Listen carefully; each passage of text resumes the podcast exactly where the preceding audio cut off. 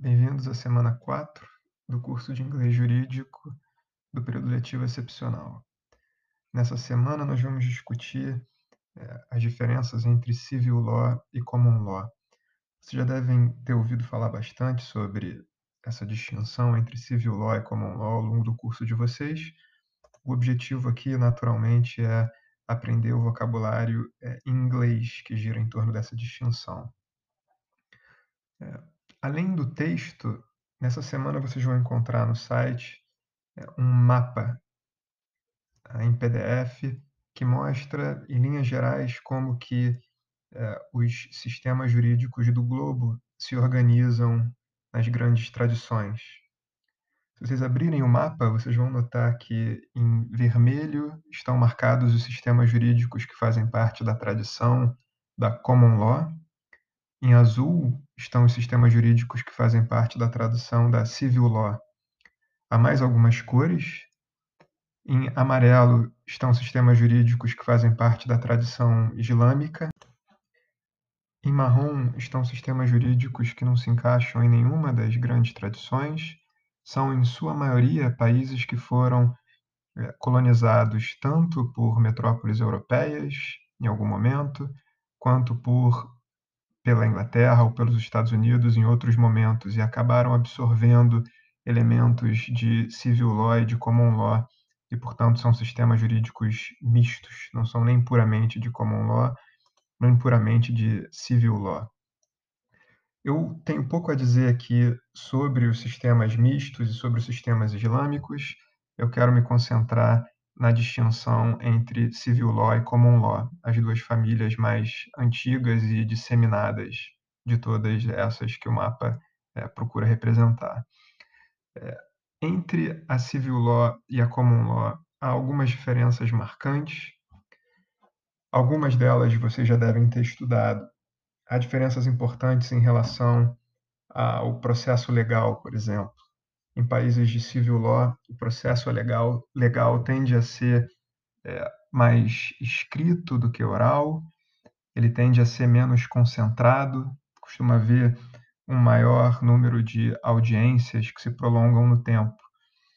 É, o processo legal em países de common law, por outro lado, costuma ser mais concentrado e mais oral, Normalmente se explica essa diferença é, com referência à existência do júri, do julgamento por júri, que historicamente é mais comum na common law do que na civil law. A presença do júri é, traz consigo uma exigência de que o maior número de atos processuais seja realizado é, oralmente e também que um menor número de audiências ocorra ou um maior número de atos seja concentrado na mesma audiência, para que o júri não tenha que se reunir é, e se desfazer repetidas vezes, o que é custoso e também pode afetar a integridade do julgamento. Hoje em dia, o júri é, é uma instituição em decadência, por assim dizer, até mesmo na common law, cada vez é menos utilizado em casos cíveis é, mas disso não se segue que a, o processo legal tenha se transformado é, lá tão profundamente assim. Os efeitos do, da existência histórica do júri é, persistem, apesar de ele não ser tão importante hoje quanto já foi. É, outra diferença importante entre civil law e common law diz respeito às fontes preferenciais do direito. Às vezes, é, essa diferença é explicada de maneira muito simplificada nos seguintes termos. Professores dizem que é, na civil law a principal fonte do direito é a lei, é, enquanto na common law as principais fontes do direito são os precedentes e os costumes. Essa é uma simplificação excessiva. Né? As coisas são um pouco mais complicadas do que isso. Afinal, todo o sistema jurídico é, industrializado, toda a sociedade complexa requer legislação em larga escala.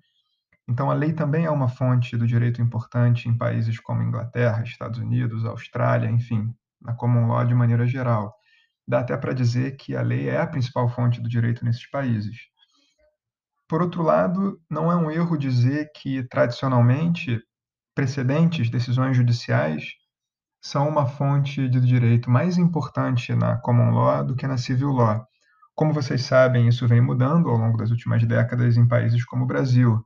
Embora nós façamos parte da tradição da civil law, onde é, a importância do precedente é relativamente pequena, houve muitas transformações no nosso sistema jurídico recentes que é, aumentam, pelo menos em tese, é, a importância dos precedentes. Eu digo em tese porque o novo Código de Processo Civil é um desses documentos né, que confere importância aos precedentes, mas a forma como o novo Código de Processo Civil vai ser efetivamente implementado na prática é algo que a gente ainda precisa de algum tempo para confirmar.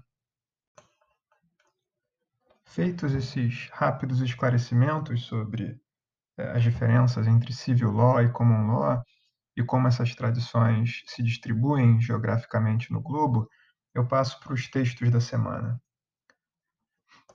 Vocês vão notar que há, é, entre as leituras, dois temas principais. Primeiro, é um par de textos que tratam da distinção entre tradição e sistema jurídico, e depois um outro par de textos que tratam é, das duas grandes tradições jurídicas, essas que a gente vem discutindo, a civil law e a common law. Eu quero me concentrar no primeiro texto do segundo par, o primeiro texto é, que vem logo depois do título Duas Grandes Tradições. Eu vou ler esse texto e fazer alguns comentários durante a leitura. Most nations today follow one of two major legal traditions, common law or civil law. Deixa eu parar aqui um minutinho. A maioria das nações hoje segue uma das duas principais tradições jurídicas, common law e civil law. Essa afirmação não é falsa. É fácil de compreender o que o autor quer dizer com isso, mas eu faria uma ressalva aqui. É um pouco enganoso dizer que as nações seguem uma tradição ou outra, common law ou civil law, porque a verdade é que a maioria das nações não escolheu é, a sua tradição. O termo seguir é, pode ser enganoso aqui. Então, não é por acaso que o Brasil e quase todos os outros países da América Latina seguem a tradição da civil law. Eles seguem porque é, essa é uma das suas heranças coloniais. É, Portugal Espanha trouxeram para cá a sua língua, a sua religião, né, o seu sistema econômico e também o seu sistema jurídico. Da mesma forma, a distribuição geográfica da common law não é acidental a common law nasceu na Inglaterra e foi se espalhando é, para os Estados Unidos, Austrália, Canadá, alguns países da África e da Ásia, como a Índia, em função né, da história de imposição colonial. Então, dizer que nações seguem uma tradição ou outra é um pouco enganoso, dizer que elas adotam uma tradição ou outra também é um pouco enganoso. Talvez melhor seja dizer que elas herdaram uma tradição ou outra. Enfim, deixa eu seguir. The common law tradition emerged in England during the Middle Ages and was applied within British colonies across continents. The civil law tradition developed in continental Europe at the same time and was applied in the colonies of European imperial powers such as Spain and Portugal. Então, ele diz que common law e civil law são tradições que surgiram em diferentes lugares, mais ou menos na mesma época. A common law é, na Idade Média, na Inglaterra, e a civil law é, na Europa continental, também na Idade Média. Alguns autores diriam que, na verdade, as origens da civil law são ainda mais antigas, que a civil law nasceu e começou a se desenvolver é, em Roma, Roma antiga. Né? mas o autor aqui adota uma cronologia um pouquinho diferente. Civil law was also adopted in the 19th and 20th centuries by countries formerly possessing distinctive legal traditions, such as Russia and Japan, that sought to reform the their legal systems in order to gain economic and political power comparable to that of Western European nation states. To an American familiar with the terminology and process of our legal system, which is based on English common law, civil law systems can be unfamiliar and confusing.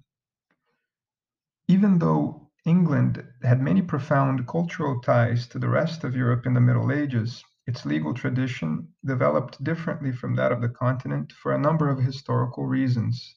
And one of the most fundamental ways in which they diverged was in the establishment of judicial decisions as the basis of common law and legislative decisions as the basis of civil law.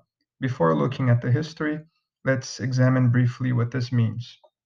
Então, alguns comentários sobre essa parte final do texto. Primeiro, é curioso que o autor diga, né?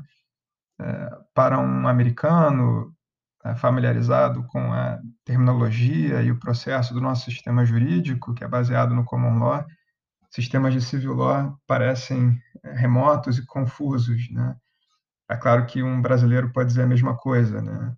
É, para nós que estamos habituados com a nossa terminologia e, o nosso, e as nossas instituições, às vezes a common law parece né, distante, pouco familiar e confusa. É claro, né? a gente acha mais simples aquele sistema jurídico, aquela tradição jurídica com que a gente está mais habituado.